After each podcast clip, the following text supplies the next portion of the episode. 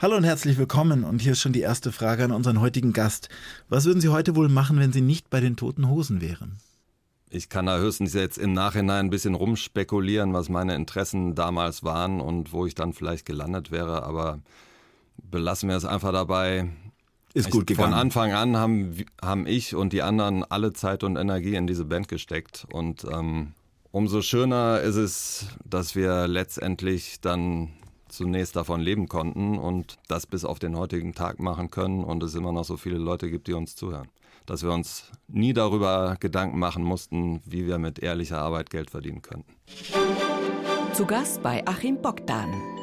Michael Breitkopf, Gitarrist der Toten Hosen. Verdient nun schon seit 32 Jahren mit unehrlicher Arbeit sein Geld mit den Toten Hosen. Herzlich willkommen bei uns. Hallo. Was war das für eine Perspektive mit der Band damals, als es losging? Ja, das Wichtigste war die Leidenschaft für Musik die Leidenschaft dafür, in einer Band spielen zu wollen und auftreten zu wollen. Das war das Abenteuer und die Freude daran, immer wieder, wann es möglich war, loszufahren und ins Unbekannte aufzubrechen, neue Leute kennenzulernen, Abenteuer zu erleben zusammen, aus dem Antrieb heraus, dass wir selber total beeindruckt waren von einer bestimmten Art Musik. Das war Punkrock, ähm, das waren Bands wie die Damned, die Sex Pistols, The Clash. Johnny Sanders. Und wir haben versucht, auf unsere Art auch so eine Musik zu machen. Und was ist denn geblieben von diesem Geist von damals? Ist der noch da? Also dieser Antrieb, dieses Kraftwerk, diese Leidenschaft, die ist ungebrochen da. Am Anfang war es so, die Band war immer das Wichtigste für uns. Wir haben alle unsere Zeit und Energie da reingesteckt. Worunter dann auch die eine oder andere Beziehung zu einem Mädchen zerbrochen ist, weil nicht jede damit klarkam, dass er erst zwei, an zweiter oder dritter Stelle kam. Keiner von uns hat eine Berufsausbildung gemacht, trotz anfänglicher jahrelanger Erfolglosigkeit. Und diese grundsätzliche Einstellung dazu, was wir machen, die ist eigentlich gleich geblieben. Zum Glück ist es dann irgendwann eingetreten, dass jeder von uns festgestellt hat, dass es noch was anderes im Leben gibt. Dass Familie und Kinder vielleicht auch wichtig sind und dass dass das Leben sehr, sehr bereichern kann und dass es gerade gut ist, auch mal aus diesem Kreis, in dem man sich da immer dreht, wenn es immer nur um die Band geht und um Musik und das Unterwegssein, dass man da auch mal rauskommt.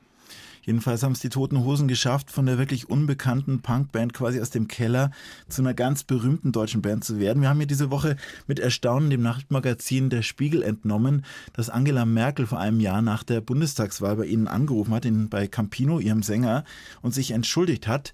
Sie kannten die Geschichte wahrscheinlich jetzt schon länger. Ja, sicher kannte ich die Geschichte und der Spiegel hat das eben einer Biografie entnommen die wir zusammen mit einem befreundeten Journalisten gemacht haben. Und das war einer der Punkte, wo ich mit dem Autor nicht einer Meinung war, nämlich der hat das ähm, als erstes Kapitel, als Aufhänger für das Buch geschildert und es war für uns nicht wichtig, es war für Angela Merkel nicht wichtig und deswegen fand ich das unpassend, das so prominent in dem Buch vorkommen zu lassen, weil es waren dreieinhalb Minuten in Angela Merkels Leben und zweimal fünf in unserem. Und ähm, deswegen ist das, finde ich, in dem Buch etwas übergewichtet. übergewichtet. Aber der wollte natürlich auch darstellen, äh, den Gegensatz zwischen dem, wie wir angefangen haben und dem, wo wir vielleicht heute im öffentlichen Bewusstsein angekommen sind, dass sogar dann die Bundeskanzlerin mal ein paar Minuten ihres Lebens auf uns verwendet. Also zur Erklärung, nach dem Wahlsieg der Union letztes Jahr wurde groß gefeiert bei der CDU im Konrad-Adenauer-Haus und dann standen da die CDU-Granten auf der Bühne und haben das Lied geschmettert. Wir hätten es sogar vorbereitet, aber ich entnehme ihrem Gesicht, wir hören es uns wohl lieber nicht an oder rein. Nein, es war das Lied Tage wie diese, ja. was zu dieser Zeit unser, ja, man könnte fast sagen, unser erster richtiger Hit war, den wir als Band hatten der wirklich in jedem Radiosender rauf und runter lief, dass den Leuten schon zu den Ohren wieder rausgekommen ist. Wir spielen es ganz leise ja. im Hintergrund, Volker Kauder, wie er schmettert, nur leise. Okay, und so ein Lied, ja. das Lied ist dann sehr schnell nach Erscheinen schon irgendwie im allgemeinen Bewusstsein angekommen und lief in Fußballstadien und bei Geburtstagsfeiern und auf Hochzeiten und wie ich gehört habe, sogar bei Beerdigungen. Und dann ist das Lied draußen, dann ist es, ähm, kann jeder damit machen, was er will. Und für uns ist diese Wahlparty-Angelegenheit dann zu einem Thema geworden, weil äh, es so ein komisches Thema in den Medien wurde und mhm. Wir dann meinten, es wäre doch mal ganz gut festzustellen, dass äh, wir mit dieser Version oder wir von dieser Version nicht unbedingt begeistert waren. Was ich ja ganz interessant fand, auch als ich jetzt diese Bandbiografie gelesen habe, die am Freitag rauskommt, damals auf der Bühne war auch Ursula von der Leyen und ich habe jetzt nachgelesen, dass die Toten Hosen mal ein Wohnzimmerkonzert gespielt haben bei deren Vater, also bei Ernst Albrecht, dem ehemaligen CDU-Ministerpräsidenten von Niedersachsen. 1986, wie kam denn das zustande? Das muss man kurz erklären. Seit den frühen 80er Jahren machen wir immer wieder gerne etwas, was wir die Magical Mystery Tour nennen. Die Idee davon war von Anfang an oder beim ersten Mal, als wir das gemacht haben, schon 1983 im zweiten Jahr unseres Bestehens, war die Idee, wir fahren einfach mal los mit ein paar Telefonnummern in der Tasche von Leuten, die uns mal eingeladen haben, bei ihnen zu spielen. Und wir wissen nicht, wo wir zwei oder drei oder eine Woche später landen werden. Wir haben dann kurz vorher die entsprechenden Leute immer angerufen, habe gesagt, kriegt ihr das hin, in zwei Tagen eine Anlage bereitzustellen, äh, Pennplätze für uns, eine Kiste Bier und genug zu essen und ladet ein paar Freunde ein, dann spielen wir für euch. Und einmal rief ein Junge an aus der Nähe von Hannover, ähm, ob wir nicht bei ihm spielen könnten. Und wir haben dann was ausgemacht und ähm, dann erst nach einer Weile stellte sich raus, oh, das ist der Sohn von dem damaligen Ministerpräsidenten von Niedersachsen, Ernst Albrecht. Dann haben wir gedacht, ähm, warum sollen wir ihn für seinen Vater bestrafen ähm, und da jetzt nicht hinfahren? Wir fahren einfach mal hin und gucken, was passiert. Und tatsächlich war es am Ende durch die ganzen Punks aus dem Ort, die da waren und sich nicht um die Polizisten, die da das Haus bewachen sollten, geschert haben, eine sehr gute Party. Der Weinkeller von den Albrechts wurde offensichtlich gestürmt, geköpft. Und am nächsten Morgen kam es noch zu einem kleineren Zusammenstoß mit dem Hausherrn. Und auch das Frühstück war nicht so gut wie bei anderen Gelegenheiten, wo wir das gemacht haben. Ja, aber ich glaube, Ursula von der Leyen ist an dem Abend nicht aufgetaucht oder irgendwie in Erscheinung getreten. Das ging alles über ihren Bruder.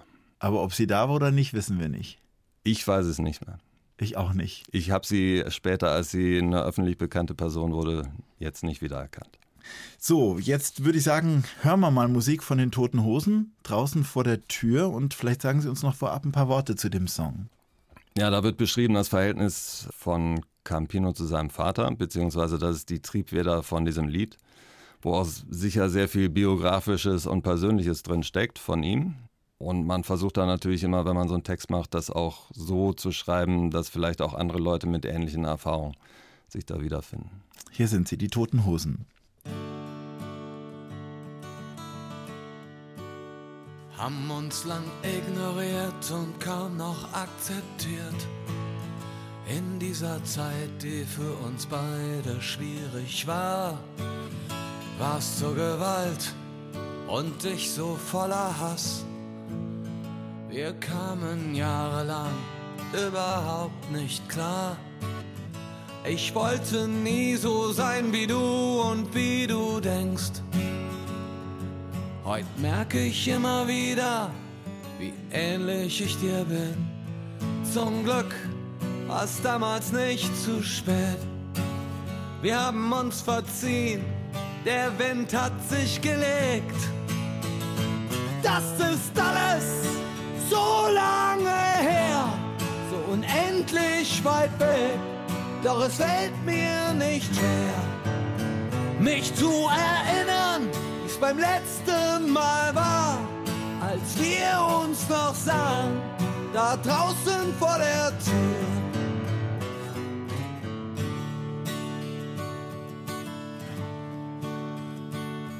Man sagt, und ich weiß jetzt, dass es stimmt, dass es viele Freunde, doch nur einen Vater gibt.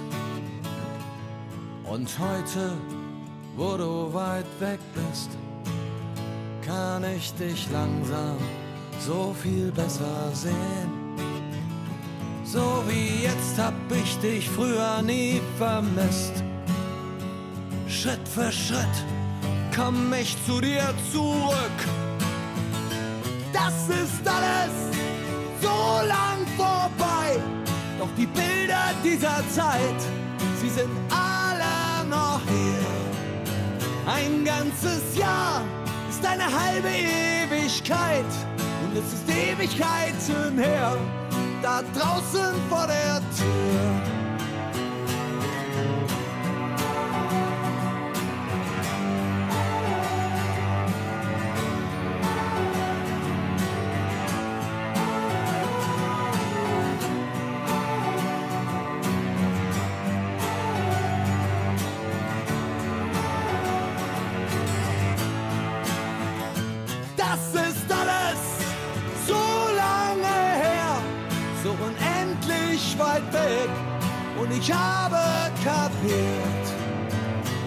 Ich dich nie, niemals verliere.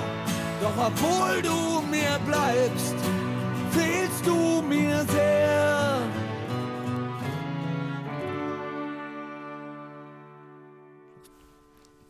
Draußen vor der Tür. Die Toten Hosen, deren Gitarrist Michael Breitkopf genannt Breiti ist heute bei uns im Talk auf Bayern 2 zu Gast.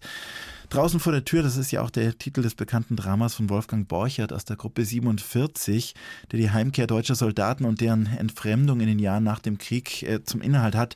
Wie stark spielt die deutsche Geschichte in Ihre Familiengeschichte hinein? Natürlich sehr stark. Ich meine, das ist immer so, da wo man aufwächst und groß wird und lebt, ähm, das hat immer Rückwirkungen auf einen, was da passiert. Wobei die Generation unserer Eltern natürlich ganz besonders tragische und dramatische Ereignisse erlebt hat. Unsere Eltern haben Diktatur miterlebt, Krieg, russische Besatzung, Vertreibung, Leben im, im Flüchtlingslager. Und das war auch noch eine Generation, die nicht die Möglichkeit kannte oder gesucht hat, ähm, sich damit dann auseinanderzusetzen, ähm, um mit diesen ganzen entstandenen Traumata irgendwie klarzukommen. Also man ging dann nicht zu einem Therapeuten oder Psychiater, das war was, wenn man verrückt war und ähm, man versuchte äh, mit seinem Leben klarzukommen, sein Leben auf die Reihe zu kriegen und darin sehr diszipliniert zu sein und geradeaus zu sein und diese ganzen Dinge, die schrecklichen Dinge, die man da erlebt hat, die wurden eigentlich nie richtig verarbeitet. Also die Familie meiner Mutter zum Beispiel, das waren neun Geschwister, die hatten schon die Möglichkeit, untereinander dann über vieles zu sprechen. Aber sich wirklich damit auseinanderzusetzen und versuchen da irgendwas zu heilen in dem Sinne, äh, was da an Verletzungen und Traumata entstanden ist, die Möglichkeit hatte diese Generation nicht. Und deswegen hatten wir mit unseren Eltern eine ganz eigene Geschichte oder ganz eigene Auseinandersetzung. Die Leute, die heutzutage 15, 20 oder auch 30 sind, mit ihren Eltern ganz anders erlebt haben. Bei uns ging es dann schon auch noch darum, die Auseinandersetzung, dass Leute wie der Filbinger, der Ministerpräsident in Baden-Württemberg war, als Nazi enttarnt wurde, dass der zurücktreten musste. Es ging um Berufsverbote für tatsächliche oder vorgebliche Kommunisten, die dann nicht mehr als Lehrer arbeiten durften, während alte Nazis ähm, aber problemlos in solchen Positionen akzeptiert wurden. Es war die Zeit der RAF, der Terroranschläge, der Morde an öffentlichen Personen und die Auseinandersetzung darum. Und es ging darum, eine Einstellung zu der deutschen Vergangenheit zu finden es war so dieses ewige Suchen danach, wie konnte sowas aus der Kultur heraus entstehen, eins der oder das größte Verbrechen in der Geschichte der Menschheit.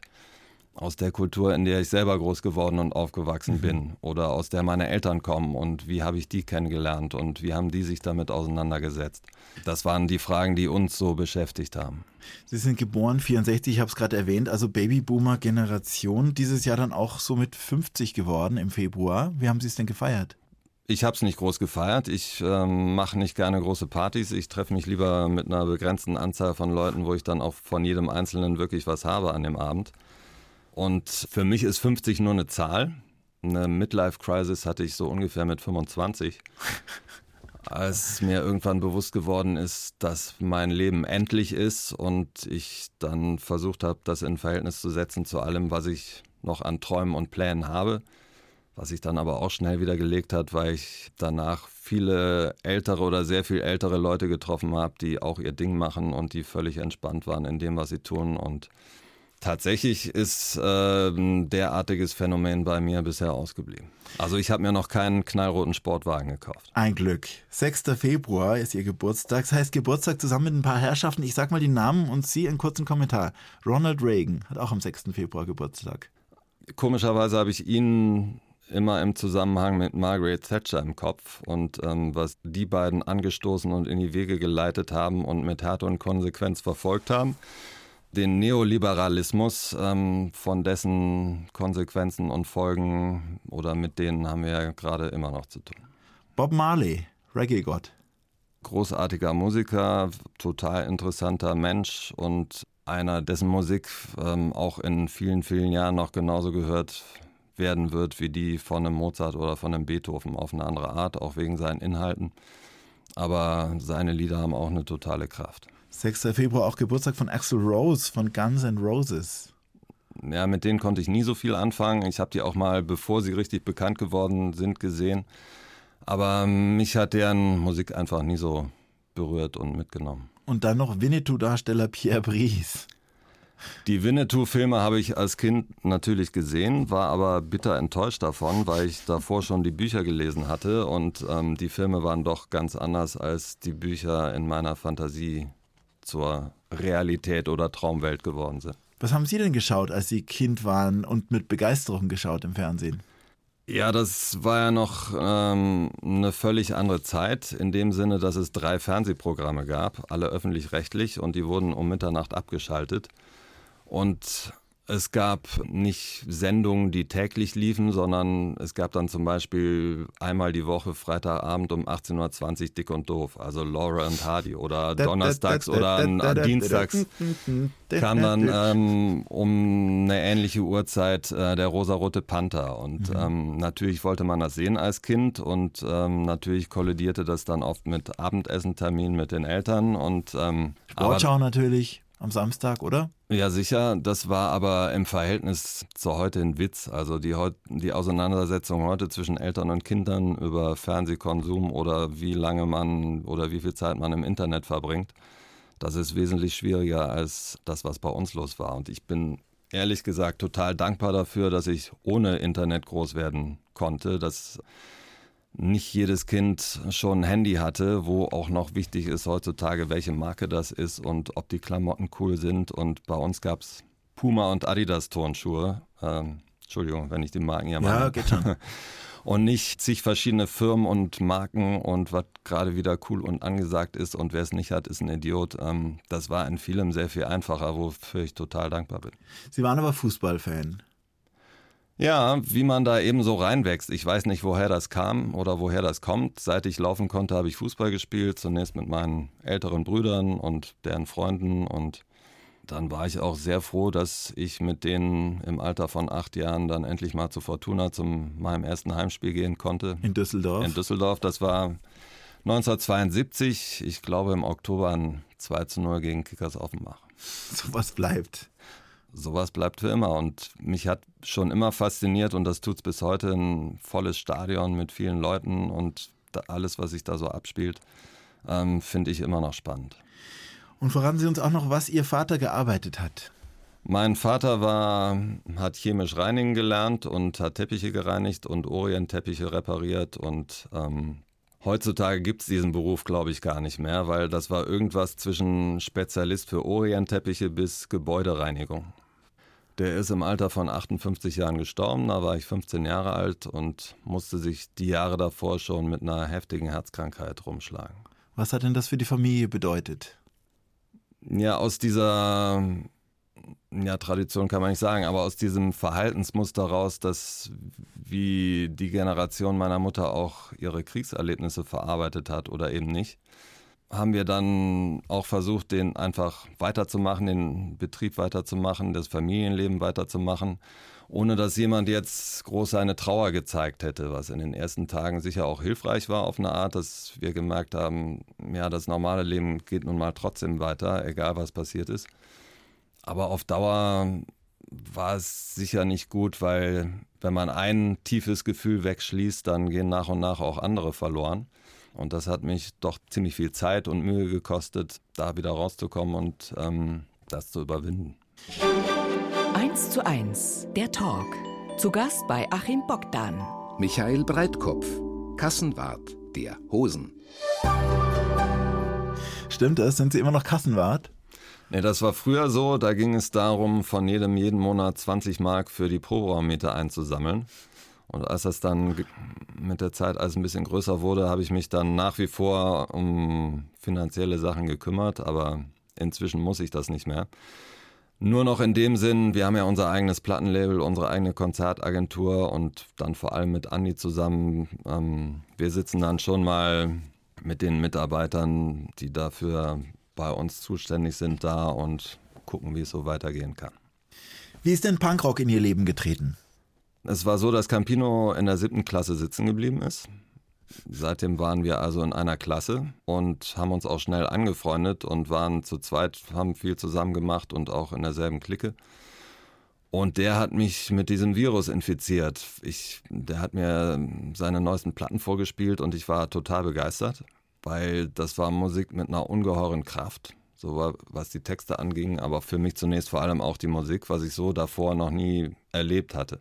Und dann nach und nach bin ich dann auch zu den Konzerten von diesen Bands gegangen und habe so die Ideen, die mit Punkrock zusammenhängen, kennengelernt. Also dieses, egal ob du Talent hast oder nicht, wenn du in einer Band spielen willst, mach's doch einfach und lass dir von niemandem erzählen, ähm, dass du erst acht Jahre auf dem Konservatorium verbracht haben musst, um dein Instrument richtig zu lernen.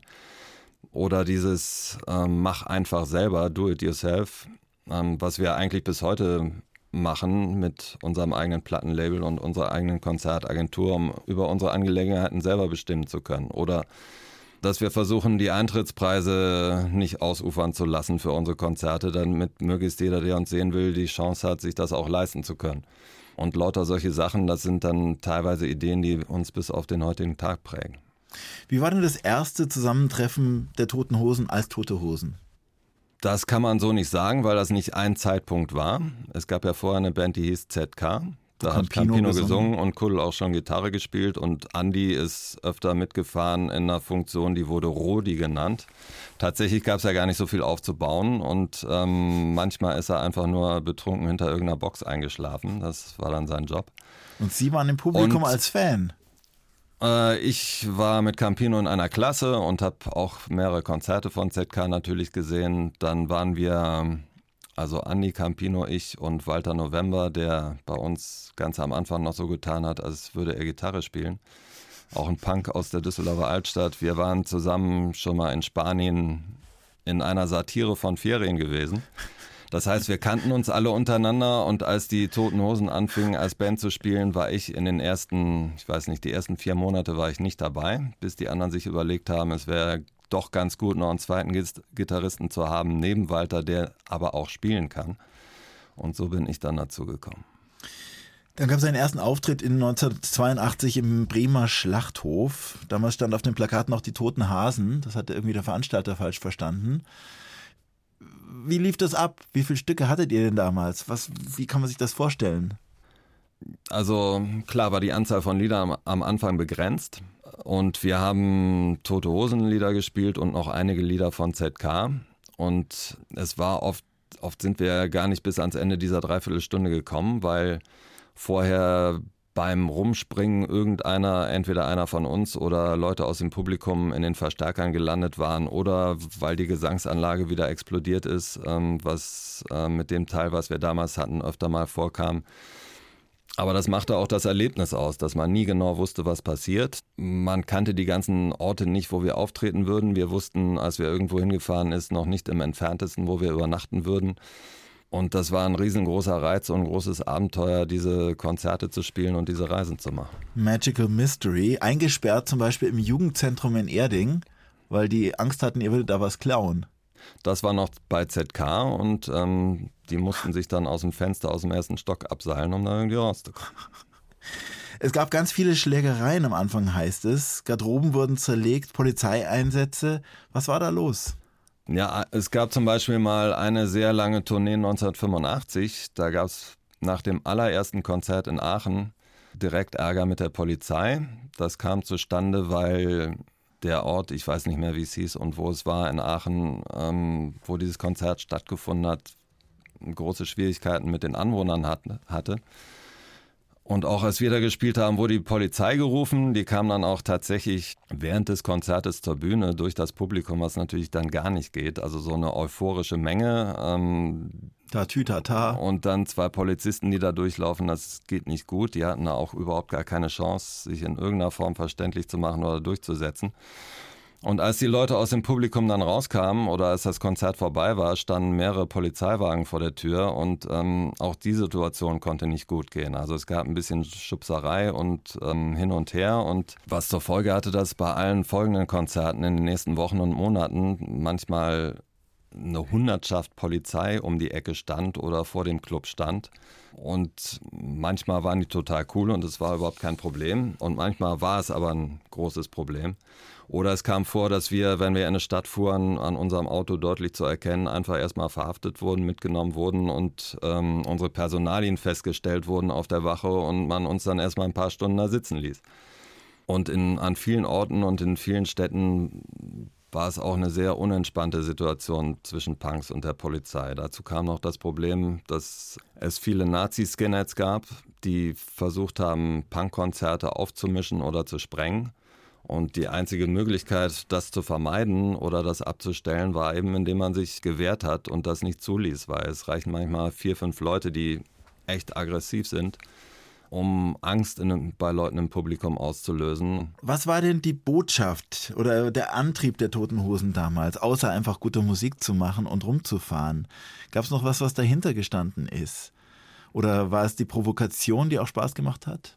Provozieren vielleicht, aber ich glaube, wichtiger war noch, dass wir, ja, zum einen war diese Leidenschaft und Begeisterung für die Musik, für Punkrock und dass wir uns auch für die Ideen dieser Bewegung be begeistern konnten und völlig darin aufgegangen sind. Das war das eine. Und das andere war, wie das bei vielen Bands ist, es war eine Form, mit der Realität klarzukommen. Also alles, was einen stört und beschäftigt, das kann man in dieser Musik unterbringen. Und manche spielen dann Hardcore-Metal, um mit bestimmten Sachen klarzukommen. Andere singen Schlager, wo alles schön und gut und easy sein muss. Bei uns war es eben der Punkrock die Ausdrucksform. Und wir haben uns in vielem dann auch eine Ausdrucksform gesucht. Das war sowas wie eine Ironie. Oder wie ich vorhin gesagt habe, als wir nach Spanien gefahren sind, bevor es die Toten Hosen gab, das war eine Art Satire auf Ferien. Da war Campino dabei, Walter November, ähm, ich, ein Schulfreund von uns und noch ein Punk aus Augsburg. Und wir sind mit dem Zug nach Spanien gefahren und Andy hatte sich extra als Tourist angezogen. Alle anderen liefen eher so rum wie sonst, als Punks oder sonst wie. Und ausgerechnet den wollten die spanischen Grenzbeamten, da gab es ja noch Grenzkontrollen, nicht ins Land lassen, woraufhin er über den Grenzzaun klettern musste, als die gerade nicht hingeguckt haben. So zog sich das durch viele Sachen, die wir gemacht haben, zum Beispiel auch dieses Lied Opel Gang. Opel Gang, wo haben alle abgehängt. Damals wurden gerne Opel Mantas, aber auch Ford Capris und ähnliche Autos frisiert und tiefer gelegt und mit Rallye-Streifen beklebt.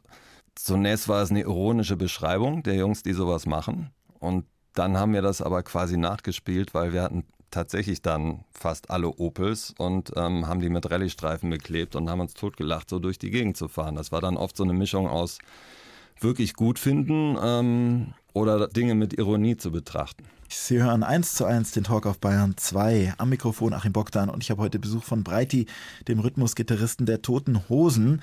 Ja, und wir gehen mal stichpunktartig durch ein paar besondere Momente der Toten Hosen. Viele haben wir ja jetzt schon gehört. 1986 zum Beispiel ein Moment, der sich in Bayern abgespielt hat, das große Anti-WAA-Festival in Burg Lengenfeld. Was kommen da für Erinnerungen auf? Viele. Meine Erinnerungen sind ähm, die vielen Polizeikontrollen, aus denen wir uns einen Spaß gemacht haben und manchmal absichtlich immer wieder hin und her gefahren sind, bei genau denselben Beamten, damit die uns wieder und wieder durchsuchen mussten, um wieder und wieder dieselben Sachen zu finden oder nicht zu finden. Meine Erinnerung ist, am zweiten Tag morgens als erste Band gespielt zu haben. Wir hatten uns extra überlegt, ähm, wenn noch nicht so viele Leute dann auf dem Gelände sind oder die noch ein bisschen verkatert sind, wäre es total super, mit dem Hubschraubergeknatter aus Apokalypse Now zu starten und das so laut wie möglich da über die Boxen zu jagen und dann mal gucken, wie schnell alle so in ihrem Schlafsack stehen. Was auch einen super Effekt hatte. Ähm, meine Erinnerung ist, dass die Stimmung bei diesem Festival toll war, weil da war eine breite Mischung von Leuten, von Hippies und Punks und Bauern aus der Umgebung, ähm, die auch ein super Fest zusammen gefeiert haben. Und es war unsere erste Begegnung mit den damaligen Größen der deutschen Musikszene wie Udo Lindenberg oder Herbert Grönemeyer oder Bab, die total groß waren zu der Zeit, die wir auf die Art dann mal kennengelernt haben. Und auch die Biermöselblasen und Gerhard Poll. Das war eigentlich unsere wichtigste Begegnung, dass wir da den Biermöselblasen zum ersten Mal begegnet sind. Und als wir die gesehen haben, haben wir gedacht, das gibt's doch gar nicht. Und das war der Start für eine lebenslange Freundschaft. 1989 der Mauerfall. Dann haben Sie im Jahr darauf noch eine Fahrradtour durch die DDR gemacht mit Konzerten unter anderem in Bitterfeld und Halle. Was haben Sie da vorgefunden? Es war so, dass wir schon vor dem Mauerfall oft illegal in Ländern des damaligen Ostblocks gespielt haben. In der DDR nur zweimal, weil da waren besonders erschwerte Bedingungen, weil wir auch von der Stasi beobachtet wurden. Und es war nur zweimal möglich, das in, jeweils in einer Kirche in Ostberlin zu machen, weil Pfarrer waren die einzigen, die sich sowas getraut haben, weil die sind auch ein erhebliches persönliches Risiko eingegangen. Und als die Mauer dann gefallen war, haben wir die Gelegenheit genutzt, endlich legal und in Clubs dort spielen zu können. Wir sind dann tatsächlich tagsüber oft ähm, manche Strecken mit dem Fahrrad gefahren um auch was vom Land mitzukriegen. Und ähm, auf der einen Seite war es eine sehr spannende Zeit, weil die alten Herren waren weg, die neuen noch nicht da. Und auf dem DDR-Jugendradiosender DT64 zum Beispiel fanden, wurden unglaubliche Programme gemacht. Also wenn gute Redakteure ähm, auf einmal machen können, was sie wollen, da kann was richtig Gutes dabei rauskommen. Das hat zum Beispiel total Spaß gemacht. Oder in Halle im fünften Stock von einem Plattenbau hat dann einer Club in seiner Wohnung eröffnet, der jeden Tag auf hatte bis spät in die Nacht und die Nachbarn konnten nichts dagegen tun, weil die Polizei fühlte sich nicht zuständig, weil die waren auch ein bisschen ratlos und verloren. Auf der anderen Seite gab es auch einen total krassen Alltagsrassismus, den ich so in der DDR überhaupt nicht erwartet hätte. Das war eine sehr üble Überraschung weil die DDR war ja offiziell zur antifaschistischen Zone erklärt worden und eine Auseinandersetzung mit der Vergangenheit fand überhaupt nicht statt oder dass auch in der DDR viele Altnazis unter einem anderen Deckmantel ihre Karriere gemacht haben. Äh, das wurde so überhaupt nicht benannt oder war kein Thema. Und ähm, aber diese ganzen Muster und Denkweisen, die schwelten während des Sozialismus immer weiter und kamen dann ja auch zu einem sehr üblen Ausbruch und schwelen ja zum Teil bis heute. 1990 in der Bandgeschichte der Toten Hosen ohnehin ein besonderes Jahr. Sie waren dann Vorgruppe im Stadion für die Rolling Stones, hatten auch in dem Jahr ihr erstes Nummer 1 Album. Ich würde sagen, wir hören mal ganz kurz rein in ein kleines Medley von den Toten Hosen.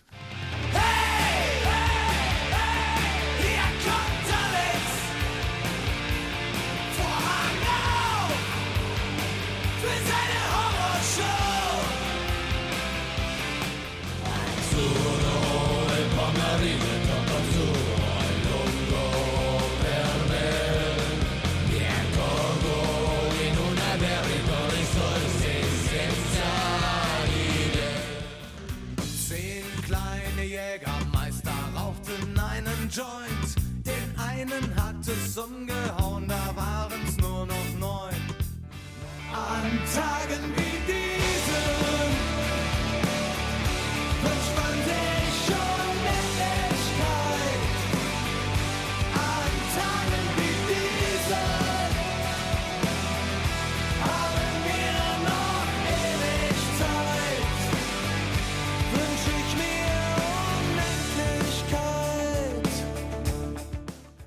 ein paar der vielen, vielen Hits der Toten Hosen. Die ersten beiden, die wir gerade gehört haben, stammen aus dem Jahr 1990. Hier kommt Alex zuerst und dann noch die äh, WM-Hymne damals 1990 Azzurro.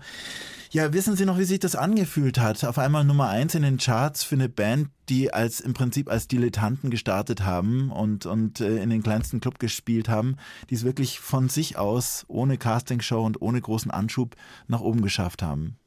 Ja, in den ersten Jahren, als wir dann echt erfolgreich wurden, hatten wir totale Schwierigkeiten, damit umzugehen. Also wir meinten immer, uns dafür entschuldigen zu müssen, anstatt dass wir einfach gesagt hätten, ähm, super, dass es so ist und wir freuen uns darüber.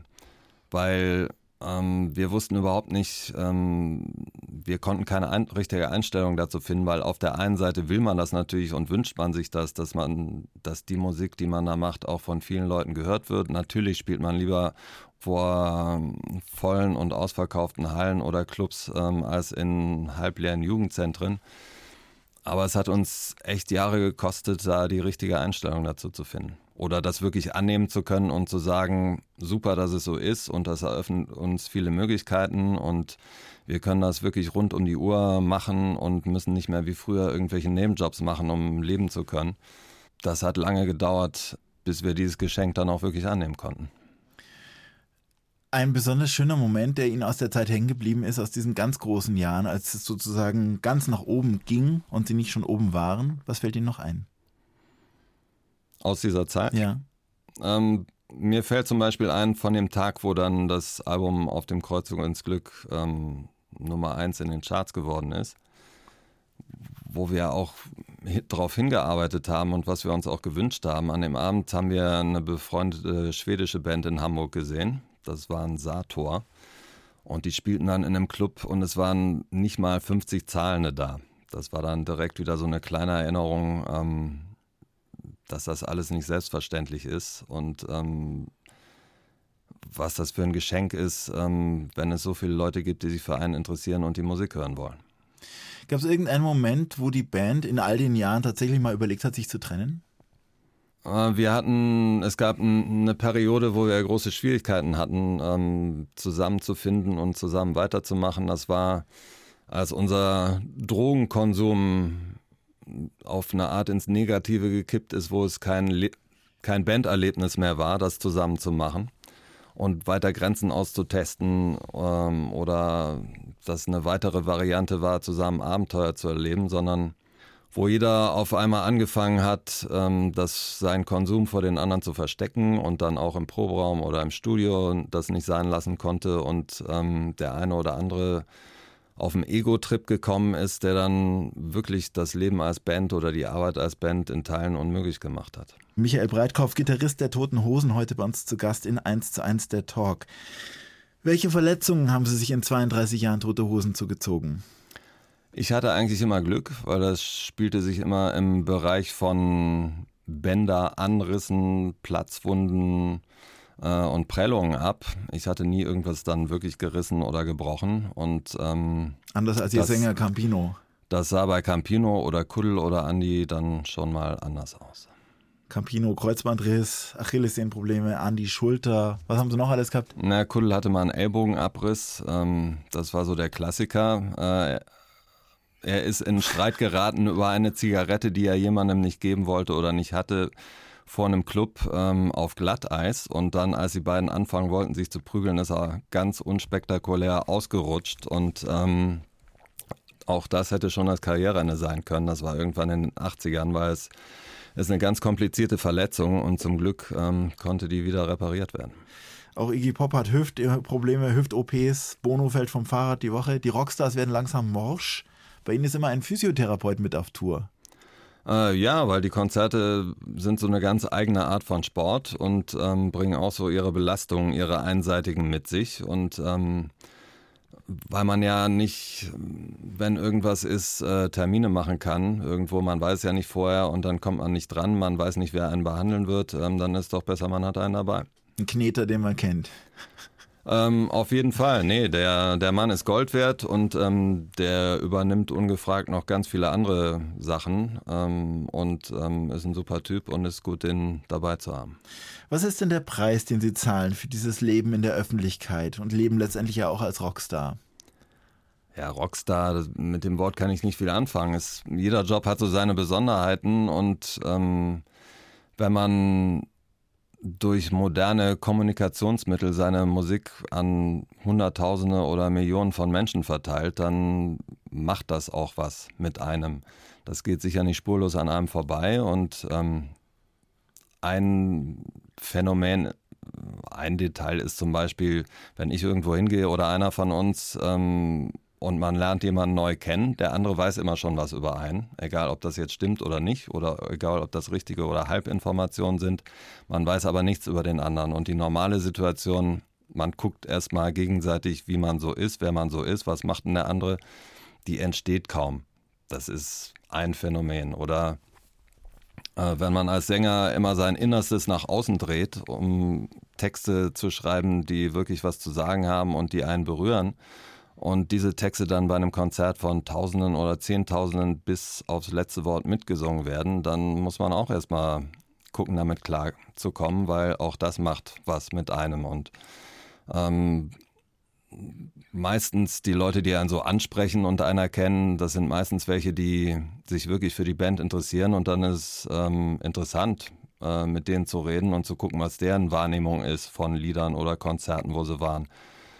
Und ja, manchmal, ähm, wenn einer schon einen im Tee hat, ähm, dann hat er vielleicht nicht so richtig das Gefühl, wo, wo, er anfängt auf die Nerven zu gehen oder wo jetzt eine private Situation ist, aber das hält sich alles in Grenzen. Wie sieht denn der Rückzug aus? Wo ist, wo ist dann mal auch die Tür zu und wo kann man dann wirklich mal man selber sein?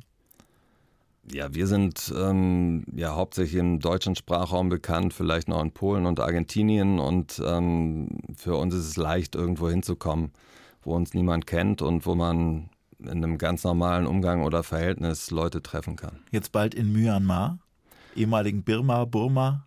Ja, es ist auch ein wichtiger Teil immer der Band gewesen, dass wir jede Möglichkeit wahrgenommen haben, da zu spielen, wo wir eingeladen worden waren zu spielen, wo eine Steckdose ist. Und gerade diese Konzerte in Ländern, die unter Diktaturen zu leiden hatten und in Myanmar, es ähm, hat jetzt zwar eine gewisse Öffnung stattgefunden, es gibt ähm, mehr Freiheiten als noch vor einiger Zeit, ähm, aber es ist noch weit davon entfernt, ähm, wirklich ähm, die Menschenrechte für alle zu verwirklichen.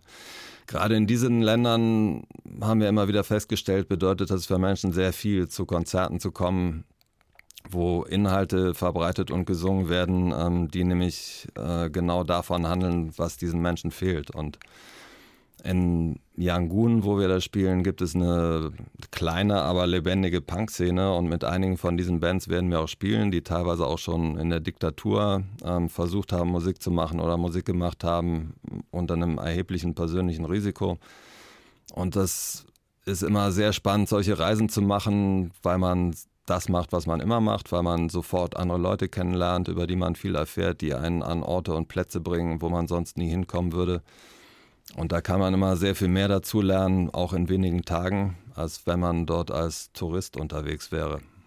Und dann kommen Sie jetzt die Woche aus Berlin, da haben Sie gerade aufgenommen, es gibt ein neues Band-Aid-Projekt. Do They Know It's Christmas war ja eine große Hymne in den 80er Jahren. Da gibt es jetzt eine Neuauflage. Was genau passiert da? Es geht darum, dass die Lage in den Ländern, die von Ebola betroffen sind, teilweise katastrophal ist. Ähm, viele Organisationen, die daran arbeiten, die Seuche einzudämmen. Ähm, denen fehlt Personal, anderen fehlt Geld, auch um Strukturen aufzubauen, um einen neuerlichen Ausbruch, wenn dieser hoffentlich bald unter Kontrolle ist, ähm, um neue Ausbrüche dieser Krankheit zu verhindern. Und es war so, dass Bob Geldof mit jemandem von der UNO gesprochen hat, der gesagt hat, ey, wenn du was machen kannst, dann mach, weil ähm, alles Geld und alles öffentliche Bewusstsein ist willkommen, was äh, die Regierung in westlichen Ländern dazu bewegt, ähm, sich mehr zu engagieren und endlich aus dem Quark zu kommen.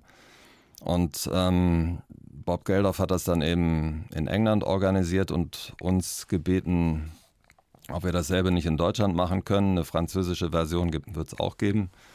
Und ähm, in der Kürze der Zeit äh, gab es sehr viele deutsche Bands und Sänger, die da gerne mitgemacht haben. Patrice Gentleman, äh, Seed, äh, Materia, ähm, T.S. Ullmann und viele andere ähm, waren dann am Montag in Berlin im Studio und wir haben dann eine deutsche Version von diesem Lied aufgenommen. Das heißt, die Strophen sind auf Deutsch und der Refrain von Do They It's Christmas ist äh, auf Englisch geblieben. Wir werden es bald hören. Das war unser heutiger Gast. Michael Breiti Breitkopf von den Toten Hosen war bei uns. Vielen Dank für den Besuch. Danke euch.